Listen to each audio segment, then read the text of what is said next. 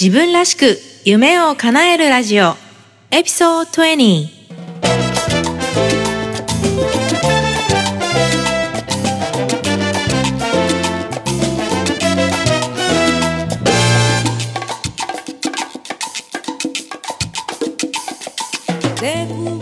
自分らしく夢を叶えるラジオ。この番組は自分の強みを活かしながら理想の働き方と生活を実現することをテーマにお送りしています。皆さんこんにちは、サンディエゴメイです。いかがお過ごしでしょうか？毎日自分に正直に生きてますか？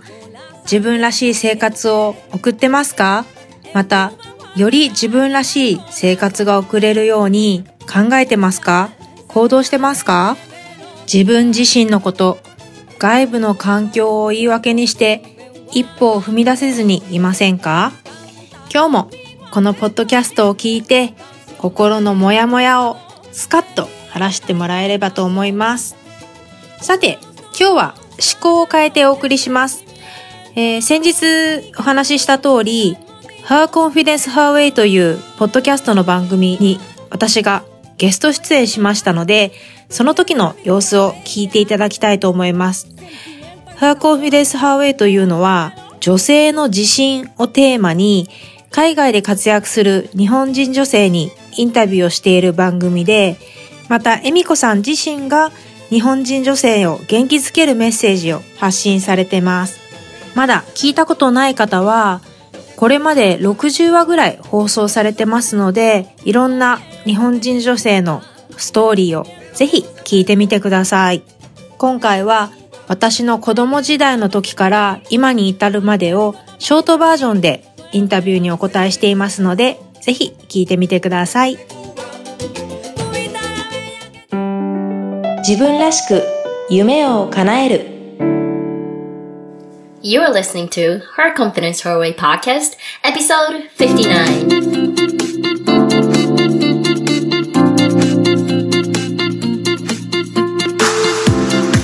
You feeling not confident? Are you telling yourself, no, you're not good enough? You know you can do more. And you know you're better than who you are right now. Ladies, it's not time for you to give up on who you are. Welcome to Her Confidence Her Way podcast. I am Emiko Rasmussen, a confidence building coach and host of this podcast. Each week, I will bring you guests or lessons that will help you to break through your limiting beliefs, fears, and barriers so that you can start building your own confidence and do what you really want to do without worrying about someone else's opinion. We all have a gifted talent that no one can copy, and we're here to let our talent shine. So don't limit yourself. Are you ready to begin your confidence breakthrough journey and discover your true self? Let's go! This episode is sponsored by Sasuga You Self Discovery Weekend. Ladies, do you feel like something is holding you back? You have so much potential, but you don't think you have the right skills? Or you are so overwhelmed with work and other responsibilities that you have no time for yourself. That is called mottainai. Team Sasuga would love to help you make a change. Listen to one of the participants in the Sasuga You Self Discovery Weekend. She said, 自分と向き合うこと、新しい自分を発見することは怖くない。今ではとてもワクワクする。楽しいことだと気づきました。その時に悩んでいたことも、どうしてそんなことを悩んでいたのかと思うほどすっきりと解消しました。Helen wants you to know three things about this self discovery weekend. Number one, learn. Build your confidence in communication skills and discover your hidden strengths. Number two, connect. Get to know amazing women who will continue to encourage and support you when you go back into the real world. Number three, relax and refresh. Enjoy yoga whether you're being a beginner or a pro and soak away your stress in the hot springs. Is it the time for you to make the change? If so, join Helen and the rest of the amazing ladies who are participating for the next Sasuga You Self Discovery Weekend, March 3rd through March 5th, 2018 in Iwaki, Yumoto. Oh, and don't miss out this opportunity because special price is only available until February 22nd.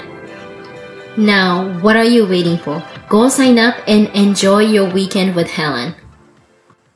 Hello, ladies, and welcome back to the another episode of Her Confidence Her Way podcast. I am your host, Emiko Rasmussen. As I have mentioned to you,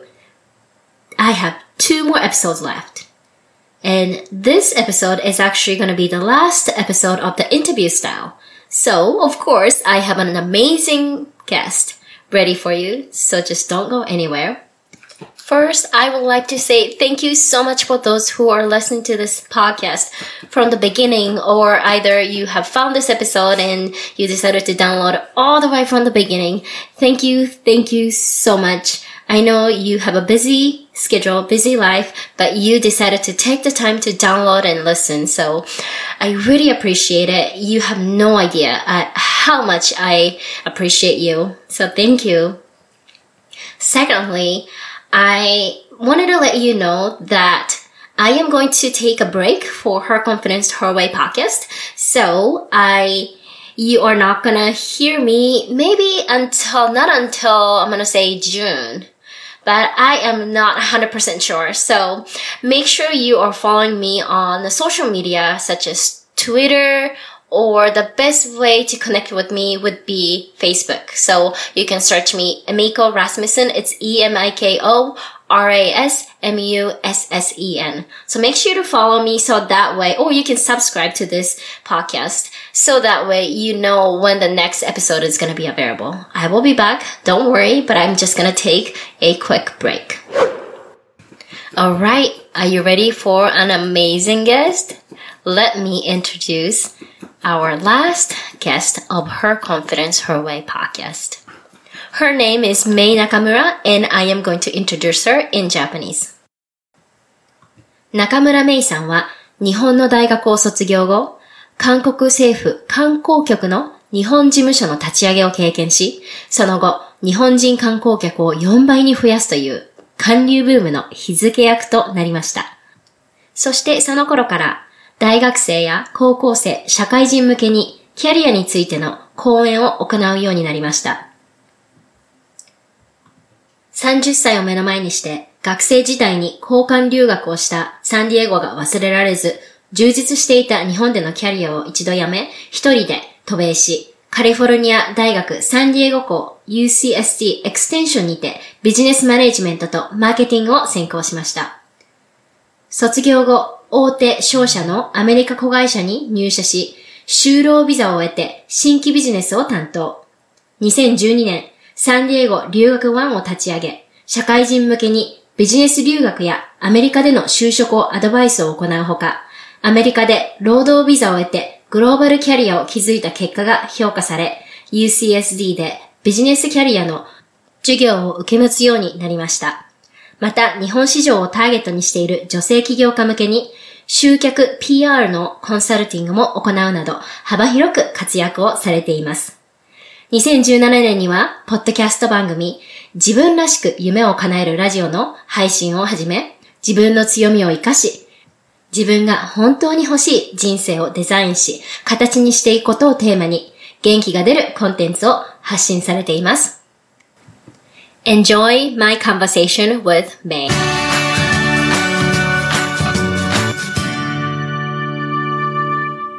こんにちは、メイさん。Her Confidence Her Way Podcast にようこそ。はい、今日はよろしくお願いします。よろしくお願いします。今日はメイさん、あの、以前サンディエゴで一度お会いしてるんですけど、そこからこのポッドキャストゲストに来てくるまですっごい時間かかっ、かかりましたね。すいません。いろいろ、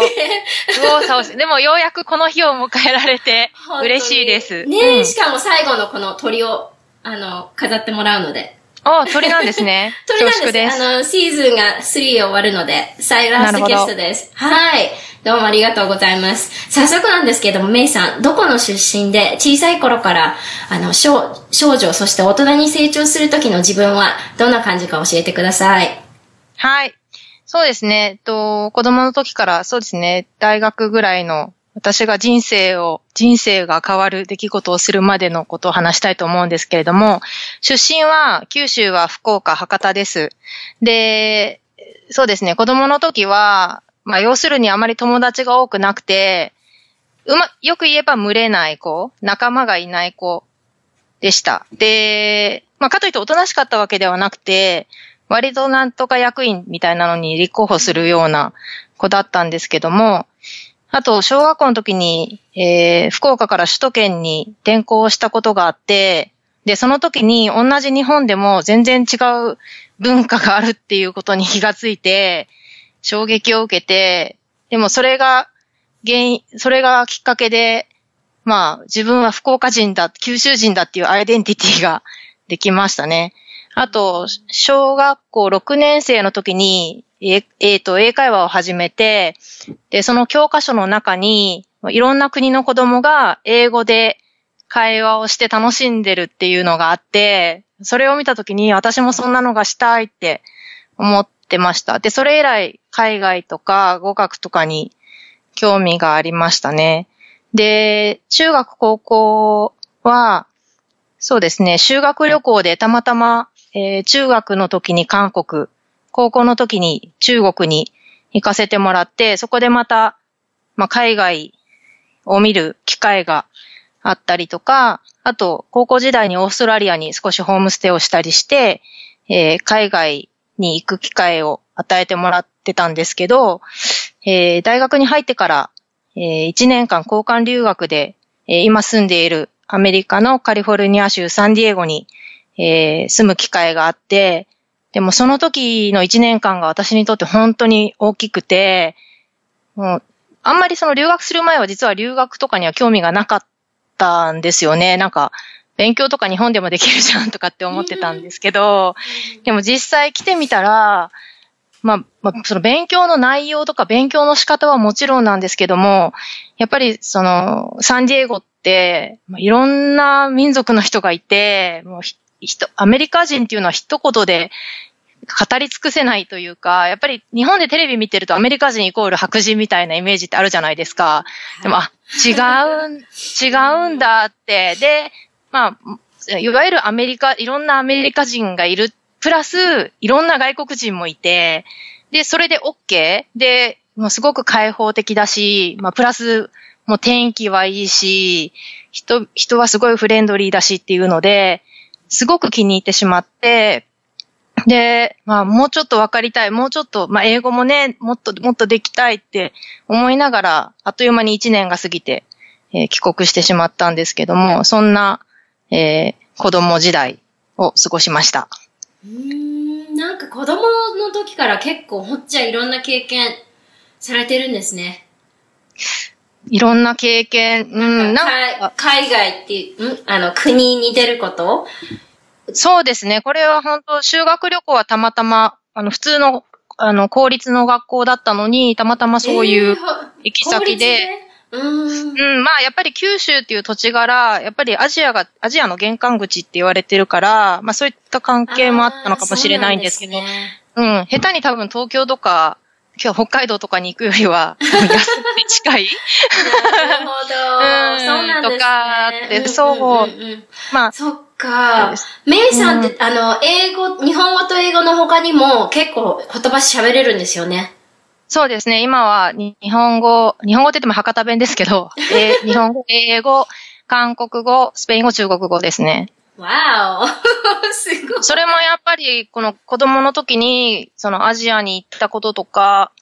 で、やっぱり話せたらいいなってすごく話せてコミュニケーションが取れたらどんなに楽しいだろうって思ったのが、やっぱり原動力になってるんだと思います。うん、そうなんですね。素晴らしい。そして今住んでるサンディエゴでなんですけども、お仕事をされているので、その辺もちょっと教えてください。今どんなお仕事をしているか、そしてどのようにして今のお仕事についているか教えてください。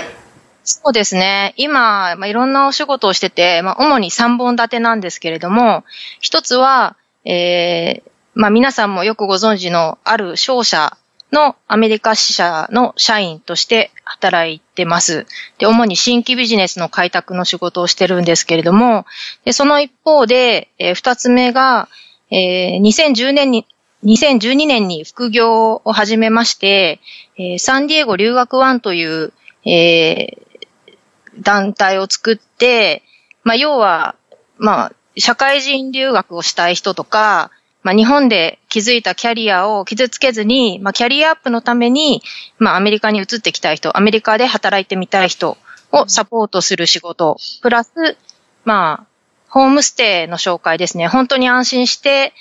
まあ、アメリカに第二の家族を作るみたいなホームステイ、ホーム、えっ、ー、と、ホストファミリーを紹介するような事業をやってて、で、これは割と始めて、あんまり、なんでしょう。投資とかもしないうちに、割とうまくいって、月5000ドルぐらい、いい時ではで、入るようになって、本当にラッキーだったんですけど、そんなのをしたりとか、うん、あとは、えっ、ー、と、こちらの大学でビジネスを教えたり、あとキャリアのコースで話をしたりとか、あとは日本から来る、う短期留学の大学生向けにまたキャリアの話をしたりとか、まあ、キャリア絡みのえー、仕事が二つ目と、で、もう一つが、えー、マーケティングの関係の仕事をしてまして、えー、ジャパニーズマーケティングエクスパートとして、えー、日本市場に特化したマーケティングのコンサルティングの仕事をしてます。先ほど、あの、自己紹介をもう別の、えっ、ー、と、すでにもう紹介は、メイさんの紹介は別にしていったんですけども、そこで、あの、韓国のその、日、えっ、ー、と、日付？ブーム？うんうん。な、の役割をしているって書いてあったんですけども、うん、それっていわゆるその日本であったこの韓流ブームの日付役だったんですか？そうですね。ちょっとそうですね。今の仕事に就くまでの、その、大学で留学した後の話を少しさせていただくと、その1年間終わって、本当はサンディエゴが好きで帰りたくなかったんですけど、まあ交換留学なので帰って、で、帰ったのが大学4年のもう夏ぐらいで、まあ、いわゆる就職活動の時期っていうのが終わってて、まあ、本当にどうしようと、まあ、就就職に困ってたんですね。で、ある日、大学の就職課で、ある求人を見つけまして、それが韓国の政府観光局のもので、で、それを見た瞬間ビビビッと来たんですね。でもこれだと思って、ただ、その求人票には男性のみって書かれてたんですよ。アメリカじゃありえないけど、当、今の日本でもないのかもしれないけど、まあ当時は男性のみって書いてあって、でもどうしても興味があったから、電話してみたんですよ。たら、あ、じゃあ、あの、今すぐ履歴書送ってください。もう他の男性の方来られてるのねって言われて。で、履歴書送ったら面接に呼んでもらって、で、今度電話かかってきて、明日から来れますかとかって言われて、で、結局、大学4年の時に学校に通いながら入社して、で、入社したら今度は、いや、あなたにはね、日本事務所の立ち上げをしてもらって、そこの職員になってもらえますからって言われて、なんかまあその韓国人の方だったんですけど、ええー、みたいになって、で、事務所の立ち上げをして、で、当時がまだ日韓のワールドカップとかが終わったばかりで、まだまだその、韓国って近くて遠い国って言われてたんですけど、で、私が担当した、えー、その、観光地って、そのエリアっていうのが、まあ、韓国でも一番田舎って言われてる、えー、韓国の北東部に位置する、ちょうど先日まで、あの、オリンピックがあってた、実はあってた地域なんですけど、そこを担当し、だったんですね。だけども全然知られてないし、まあ、どうしようって思ってた時に、えー、NHK の BS で、まあ、韓国ドラマが始まりますっていうのを聞きつけて、で、そのドラマのロケ地だっていうことが分かって、もうこれしかないと思って、もういろんな人にとにかく見てくださいって言って、で、まあ、そうこうして、まあ、ここが観光地、こ、ここがロケ地なんですとかって言いながらしてるうちに、ある日もう電話がもうガンガンなるようになって、で、それが冬のソナタっていう、まあ一番ヒットしたドラマだったんですよね。で、それからすごく忙しい日々を過ごして、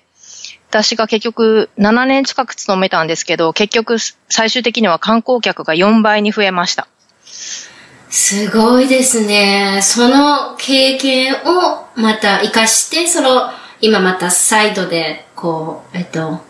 集客、PR、マーケティングとかもやられてるんですね。だから、あの、さっき自己紹介で読んでた時に、このすごい充実していた日本のキャリアを一回、終始打ち止めっていうかね、やめてっていうふうに書いてあったんですけども、本当にこうやってお話を聞いていると、この、無駄、経験を無駄にせずに、すごく上手にキャリアトランジ、トランジションしてるなって、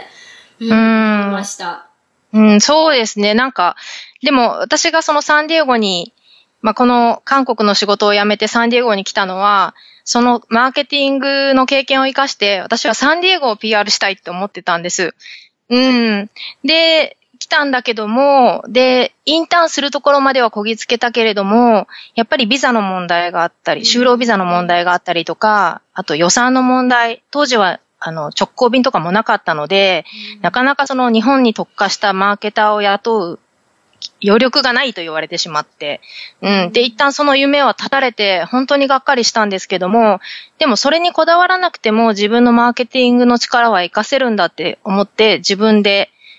始めたんですよね。うん。すごい素敵だわ。そんなメイさんなんですけども、自分のやっぱその才能とか、そういう自分の持ってる経験とか、ギフトとか強みをこう、活かしながらうまく仕事とキャリアにもつなげてるんですけども、メイさんにとっての強みとか、あと特別なタレント、うん、えっと、私はギフテッドタレントって呼んでるんですけども、うん、そのスペシャルタレントは何ですか？そして今のお仕事でどのようにして使っていますか？そうですね。あの、まあ、以前、エミコさんのポッドキャストの中でも紹介されてたと思うんですけど、自分のこう強みを知る、えー、ツールとして、ディスクディスクですよね。うん、ディスクとか、ストレングスファインダーとかあると思うんですけど、私はディスクで言うと DI で、エミコさんがあんまり好きじゃないかもしれない DI で。でも愛が入ってるから大丈夫。本当？好きじゃないというか苦手だと思ってたけど、うんうん、でも、うん、あの、なんだろう、その人が D っていうことが分かったときに、あ、この人って私にこう、意地悪とか冷たくしてるわけじゃないんだっていうことが気づいたんで、それまでは全く気づかずで、あ、この人私のこと嫌いなんだって思ってたんです。うん、そう、多分私も人から見るとつっけんどんな人って思われてると思うけど、まあ、要するに、まあ、結果主義、行動主義で情熱がある人で、ナチュラルリーダー。っていう性格。うん、あとは、まあ、クリエイティビティ、なんか想像力があるとか、まあ、情報を集めるのが得意とか、人をあっと言わせるのが好きとか、うん、そういうところが自分の強みですかね。うん。うん、なるほど。その、幼い時にさっきはこのなんか、自分は結構そこまで、な、なんて言ってた？目立たないじゃないか。あまり友達も多くないっていうふうにおっしゃってたんですけど、うん、うんなんか、私がこう会ったメイさんっていうのはもうすごくフレンドリーで、うん、すごいメイさんってコネクターいろんな人知ってるから、そういうなんか、幼い少女の時のその話を聞いて、うん、ああ、やっぱ人ってなんかすごく変わるというか、なんていうの、よくこの小さい時に、あ、何々ちゃんはシャイだからって言って、そのレッテルを貼ってそのまま生きていってる人も中にはいるかもしれないんですけど、メイさんは、その逆で、なんて言うんだろう、こう、自分をどんどんどんどん成長させていっているなって。うん。私の場合はやっぱり、サンディエゴに留学したことも大きかったと思います。やっぱそれまでは、やっぱりそんな感じだったんだけども、やっぱり、ね、こっちに、なんだろう、価値観的にもこっちの人ってやっぱり outgoing な人が好かれるっていうのもあるし、あとやっぱり最初で、最初に日本でした仕事で、やっぱりその社交性が求められたっていうのもあるかもしれないし、そこで、まあ、人とつながることで、大きな目標が達成できるとかいうことも学べたのも大きかったかもしれないですね。うん、なるほど。どうもありがとうございます。そして、tell us. 実は私はこんな人ですっていうことちょっと教えてください。実はこんな人、そうですね。北朝鮮に行ったことがあります。とかでもいいですか？全然 OK です。どうしてそんなとこに行ったんですか？これも、その仕事の一環だったんですけど、うん、あの、北朝鮮の、その、有名な観光地の山があって、そこを、なんか PR するっていう、なんか事業があったんですけど、ちょうど私がほ行った1ヶ月後にミサイルが発射されて、その、その事業はなくなりました。えっと、それは、え、何年ぐらい前の話？に、2000... 2007年か8年ぐらいだったと思いますね。わお。実際に北朝鮮って普通に観光では行ける場所なんですか？今。行けるみたいですね。なんか行ってる人いるみたいですけどね。うーん。ただ、あ、あちこちは行けないんじゃないかな。決まったところにしか行けないとかじゃないかと思いますね。うはい、ん。そうなんですね。それは、実はですね。うん。そして、えっ、と、日本を出て気づく、こうなんか、あ、やっぱ日本人でよかったなってなんか思った瞬間とか、思うことってありますか？そうですね。やっぱり、こう、自分たちの先輩たちが、まあやっぱり実績とか功績を残してくれているおかげで、やっぱり日本人だからっていうので良くしてもらえたりとか、ある程度、あの、信頼してもらえるっていうのは、日本人で本当に良かったなって思うところですね。うん、確かにそうですね。結構なんか、日本人だから、多分この話前にもしたかもしれないんですけど、日本人だからっていうと、なんか、あの、アパートメントとか貸す人とかって、ああ、Japanese people are always clean and they take care of it って感じですごい。そうで日す本人だね。からっていうので結構なんかパスしてもらえる時もあったり。うん、そうですね。思います。うん。あとは最初に留学した時に、やっぱりどこから来たのって言われて、日本って言って、日本を知らない人はやっぱりさすがにいなくて、でも中にはね、聞いたことの名前ない国名から来てる人もいて、なんか反応が微妙だったりすると、やっぱり日本から来てよかったなって思ったりしましたね。うんそうですね。はい、ありがとうございます。Okay, so let me dig your journey to your own self-confidence. メイさんはもうアメリカの生活も長いんですけれども、こう今の生活、仕事をしていてどんな壁にぶつかりましたか？一番辛かった時のお話を聞かせてください。うん、もうトラブルは本当にもう数えきれないくらいあったと思うんですけども、言葉の壁あり、文化の壁あり、自尊心の壁ありだったんですけど、まあ私が個人的に大変だったと思ったのは、やっぱり就労ビザとか永住権の件、うん、ですごく苦労しました。でも、苦労したからこそ、やっぱりすごい知識を得たし、他の人に負けないぐらい知ってるって思えるので、まあで、で、プラスそれがきっかけで、やっぱり今、こう、キャリア、まあ、人、なんかアメリカに来て働きたい人のサポートができたりとか、こっちの大学で教えるチャンスをもらったりできているので、まあ、なんでしょう。トラブルがあったけども、まあそのおかげで学びがあったかなと思います。うーん、なるほど。私も本当にワーキングビザもすごい悩んで、私の場合は大学を卒業して、その後にこう OPT ビザって言って、うん。あの、1年間働けるビザがあったんですけども、うんうん。それ、そのビザ自体を知っている仕事、あの、会社とかもすごい多くもなくて、うんだから結局その私のチョイスっていうんですか、あの、アプライできる、このチョイスがすごく狭くなって、結局やっぱその日系の会社だったりとか、じゃないと、あの、分かってくれなかったりとかして、あとは、あの、もうすぐビザ、ビザが切れちゃうっていう時に、どうしたらいいんだろうと思って、誰もそれをサポートしてくれる人もいないし、うん。その後のケアとかをしてくれる人も全く誰もいなくて、で、大学のその留学す、留学の、留学っていうかそのインターナショナルスチューデントのオフィスに行ったと、行って、なんかヘルプを求めたら、やっぱりその、大学っていうのはその education を、あの、うん。 provide するとこだから、うんうんキャリアの、キャリアの方まではまだまだそこまではアドバイスできないから、こうキャリアセンターに行ってみなっていうふうに言われて、うんキャリアセンター行ったけど、キャリアセンターではその、あの、アメリカのその現地っていうか普通のうん。ビザなしで働ける人たちにはいっぱいそのサポートはあったけども、こう私たちのその留学生とか international student にとってでのそのサポートがもう本当になくって、もうどうしたらいいんだろうって思って、私の場合は結局一回、あの、仕事を一回辞めて日本に帰って、じゃあ、日本でも経験し、仕事をしてみようかなっていうふうで日本も帰ったんですけども。うんうん。そうですよね。やっぱり、うんなかなかアメリカの会社だったり、アメリカ人だと、このビザの問題ってやっぱりよくわからないから、まあ、そうですね。本当にそこが私がサポートできるところだと思う、思ってます。うん。なんでその時メイさんいなかったんですかって感じです。で、また OPT っていうのも知ってれば、またね、アメリカで働いて、そこからいろんなチャンスが生まれるけれども、やっぱりそれを知らないから、ね、どうやったらアメリカで働くんだろうって、あめ働け働けるんだろうってね、思ってる人もいっぱいいるだろうし。うんうんそうですよね。そういうと、じゃあもしもリスナーさんで困ってる人がいたらぜひメイさんのところで アドバイスをもらってください。で、えっと、そんな苦労もしていたメイさんなんですけども、そういう壁とかにぶつかった時に、どんな風にそんな壁を乗り越えていきましたか？そして今の自分とその昔の自分に何かこう変化とか感じますか？うーん、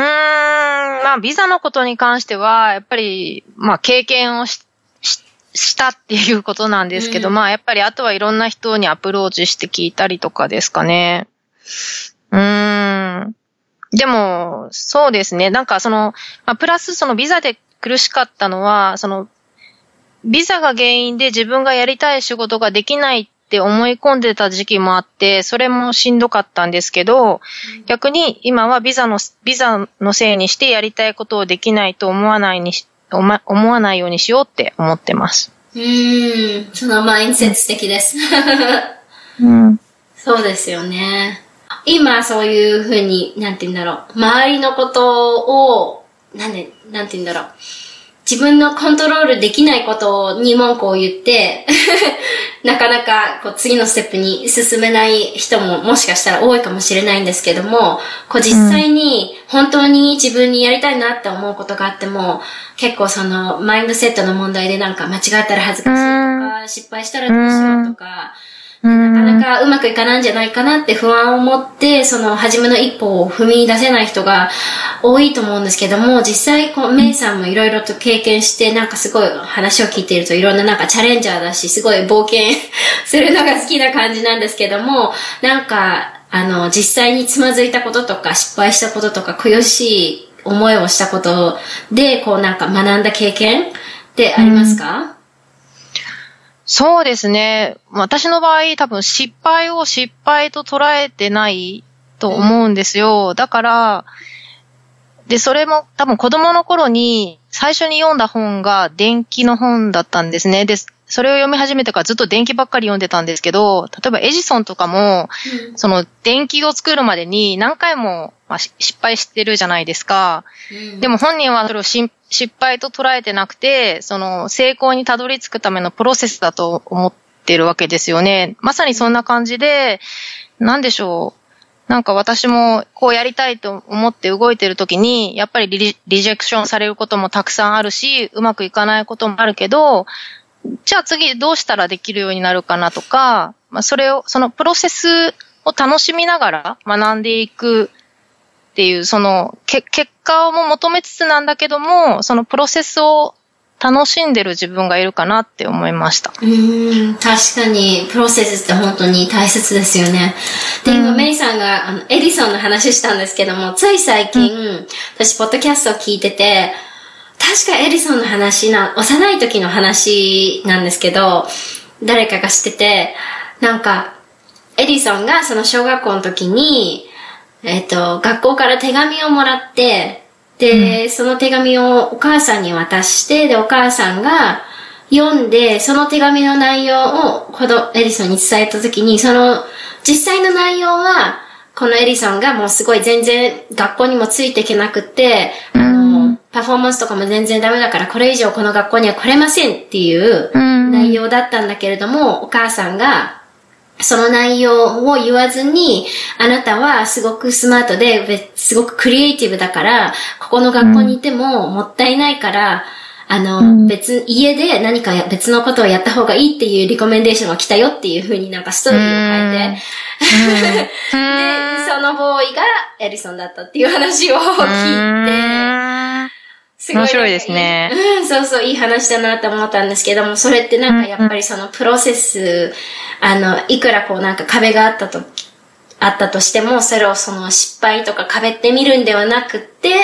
なんかうん。別のにいいパスができたんだとか、そう、なんていうんだろう、ポジティブに、こう、考えていくっていうのがすごいなんか大切だなっていうお話と今日ちょっとちょうど頭の中で合体、マッチしたので、したくなっちゃいました。うん。でもそうですよね。なんか、よく結果だけをこうやって追っていても、なんて言うんだろう。特に女性はすごい結構高い、なんて言うんだろう。この、エクスペクテーションすごい高かったりとかで、失敗とかもすごいして、なんか結構、なんて言うんだろう。自分を責めちゃったりするんですけども、そうじゃなくて、やっぱその過程を見て、で失敗を失敗、失敗と見ずにやるっていう、その、うん、姿勢は大切だなってすごく思いました。どうも素敵なお話ありがとうございます。うん、そうですね。なんかやってみて、で、もうとにかくベストを尽くしたら、それでうまくいけば、それは自分のものになる運命だったっていうことだし、もしそれがうまくいかなくても、また別の方法をやってみればいいことだし、っていうことだと思います。うん。そうですね。はい、どうもありがとうございます。そして、こう、日本を出て、他の国で、まあ、成功って言ったらすごいビッグワールドなんですけども、こう、うまく、あの、生活するため、仕事をするために、日本人ならではの強みとして活かしていくべきところと、アジャストしていかなければいけないところを教えてください。うん。日本人の強みっていうのは、やっぱり努力、ハードワークを惜しまないっていうところとか、あと、時間厳守は当たり前にできるように、まあ、教育されてるので、でそそういうのでやっぱりこう、信頼を築きやすい、気づい、信頼してもらいやすいかなって思いますね。一方ですね、アジャストしないといけないところ、うん、やっぱりこう、日本人だからとか、女だからとか、言い訳にしないっていうことですかね。やっぱり、に日本、日本ではそれが時、時に言い訳にななり得るけども、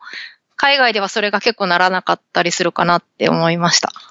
はい、ありがとうございます。Let's end with the positive message. メイさんにとって自信とはどういう意味ですか？そしてどのようにして自分を信じてあげていますか？そうですね。私は多分もともとどちらかというと自信がある方だと思うので、ちょっと客観的に考えてみたんですけど、自信って私の理解で言うと二つあって、一つは外から来る自信と中から来る自信っていうのがあって、外から来る自信っていうのは、例えば自分のボスだったり、誰か、まあ、友達とかに褒められたりして、こう、ついてくるものだけど、でもそれって結構揺る揺るぎやすいから、やっぱり経験とか訓練を積んで、内側から来る自信をつけていくことが大事かなって思うのが一点目と、で、もう一つは、自分はできるんだ、自分は得意なんだって信じる自信もいいけども、でもやっぱり世の中には自分よりできる人ってたくさんいるじゃないですか、結構。だから、それで、こう、くじ、なんだろう、くじけやすくなっちゃうから、私が考える本当の自信っていうのは、できなくてもいいって思える自信。うん。できなくても失敗しても、私は私って思える自信かなって思います。うーん。I love it. ありがとうございます。そして、えっ、と、最後に、こう、本当は何かやりたいことがあるけど、でも私なんかじゃ無理。どこから始めていいかわからない。そんな女性に今やるべき何かアクションが取れるアドバイスを一つお願いします。そうですね。本当に自分なんかじゃ無理とか思ってる人がいるんですか？ってちょっと思ってるんですけど、個人的には。でも、えっ、と、そうですね。三つ言うと、まあ、ちょっとパワフルクエスチョン的なものですけど、まず一目は、もし今、何の制限もなかったら、何してますか？っていうことですよね。お金とか場所とか、なんかこう、なんとかだからってこう、思い込ん、思い込んでたりするじゃないですか。うんでも、本当に何も制限がなかったら、何をしてますか？って。で、それができたらどんなに素敵でしょうっていうのが、まず1点目で、それを考えるっていうのが1点目で、で、2点目は、まあそれを考えった末に、まあ最終的なゴールが何かっていうのをまずゴールを考えて、そこから逆算して今何ができるかっていうのを、まあ、考えてみるっていうことで、で、最後は、まあ自分が思い描く夢を周りの人に話しちゃうっていうこと。うん。うん。この三つです。うん、素晴らしい。こういう、メイさんのこんな、なんていうんだろう、素敵なアドバイスが聞ける、あの、ポッドキャストがメメイさんあるんですよね。そうですね。私もエミコさんに影響を受けて、去年の11月からポッドキャスト、えー、自分らしく夢を叶えるラジオという番組を始めてまして、今言ったような話とか、うん、そうですね。あの、手帳術から、うん、まあ、ゲストを呼んだりする時もあるし、えー、お金との付き合い方と、あと自分の個人的な経験、例えばまあ副業を立ち上げた方法とか、そういう話もしてます。うん、本当にあの、聞いててすごい元気が出るし、本当になんか、こうなん、なんて言うんだろう、メントーシップっていうかすごいなんか、いいポジティブな影響、影響じゃない、なんだろう、ポジティブななんていうのこう、インフルエンスを与えてくれる、あの、ような内容になってるので、えっと、私もこのちょっとシーズン3をお休み、その後ちょっと her, Confidence Her Way Podcast 少しお休みするので、ぜひぜひ、メイさんのポッドキャストを聞いてあ、そうなんですか？そうなんです。ちょっとだけお休みします。そしてまた、はい、帰ってきます。ぜひぜひ、メイさんを。ね、あの、本当にメイさんがポッドキャストやるって聞いた時はもうすごい嬉しくって、あまり日本人でこうやってポッドキャストしてる人って多分そこまで多くないと思うので、こう、ね、もっともっと多くの人が自分の、ほん、なんて言うんだろう、意見を、あの、シェアしてくれる、なんだ、まあ、YouTube とかもあるんですけども、やっぱなんか、ポッドキャストってなんかまたちょっと違った感じで、こう、耳に、心に響くような感じなので、私はすごく好きなんですけれども、うん。そうですね。私もこの前なんか別のポッドキャストを聞いてたときに、ポッドキャストのいいところは、リスナーさんが割とポジティブな人が多い。なんかやっぱり、こうブログとかだと、なんかこう読読めるからなのか、こう割とこう炎上したりとかすることがあるけど、ポッドキャストはまあリスナーも少ない分、そのクオリティの高い人が聞いてくれてるから、すごいいい雰囲気のこう環境が保てるみたいなことを言ってましたね。なるほど。確かに YouTuber とか結構、あの、コメントとか見ると結構すごいなんか、ネガティブなコメントすごい残してる。うん、なんか意地悪なこととか書いてたりしますもんね。YouTube はすごい多いなって、あと Facebook もそうなんですけど、うん、うん、多いなって思って確かにそうかもしれないです。はい。そんな感じでもう本当にあっという間に、あの、カームが終わってしまったんですけども、最後の最後に、こう、ね、今言ってもらったこのポッドキャストだったり、あとは留学ワンのこととか、いろいろ、あの、メイさん本当に幅広く活動されているんですけども、ぜひぜひ、あの、リスナーさんにどんな風にしたらメイさんとコネクトできるのか、そしてなんか、もしもこのリスナーの方にスペシャルオファーとかがあったら、ぜひシェアしてください。うん。とにかく、まあ私、さっき最初言ったみたいに、あまり友達の多くない子供だったんですけど、今は本当にいろんな人と繋がるのが好きなので、とにかくまあ、これを聞いて、なんかビビビッと来た人がいたら連絡をくださいってことで、えっ、ー、と、メールアドレスが、えー、sdmaypro sdmaypro ですね、アットマーク gmail.com です。で、まあ、それ以外は、エミコさんのえー、ウェブサイトに載っけていただければありがたいです。はい、うん。とにかく、とにかく本当に、うん。たくさんの人とつながるのって楽しいし、やっぱりお互いにいろいろ学べるから、うん、ぜひ連絡いただけるととても嬉しいです。うん、特にメイさんとつながると、その次につながる人がもうびっくりするような人かもしれないので。そうですね。紹介ね、それでまた広がっていったら面白いですよね。そうそう本当に今日あっという間に、なんかもう、もう終わりなのって私質問し,、してないかなって思うほどもう、なんかヒューって終わってしまったんですけど。今日は本当にどうもありがとうございました。こちらこそありがとうございました。はい、それでは、Have a nice day! Thank you, bye bye. Bye. There you have it. I hope you enjoyed my conversation with May. I had so much fun. It's just because I know May and it was just so interesting for me to really dig her expertise and the knowledge and experience. And it was just so much fun for me. So thank you so much for sharing all of your experience and all that great advice that you have shared with us. I know all the listeners has been super inspired and I'm pretty sure they got some ideas to start something new or do something that they have been wanting to do. Alright, so that is all for today. If you want to learn more about May, of course you can check out my website and her show note from www.theemmystyle.com and that's where you can also find out Helen's Discovery Weekend um, information as well. So please check it out. Alright, have a wonderful day and I'll catch you on the next episode. Bye bye. Thank you so much for spending the time with me today. Make sure to subscribe to Her Confidence Her Way podcast and leave a review, which will help this podcast to be more visible so that other women can find this podcast easily. For free monthly newsletter, free private Her Confidence Her Way community, and learn how you can get free weekly lesson to help you build your self-confidence, go to www.theemmystyle.com. Ladies, you don't need a permission from someone else to believe yourself. Just be you, because you are amazing. Let's support each other and keep on building your confidence.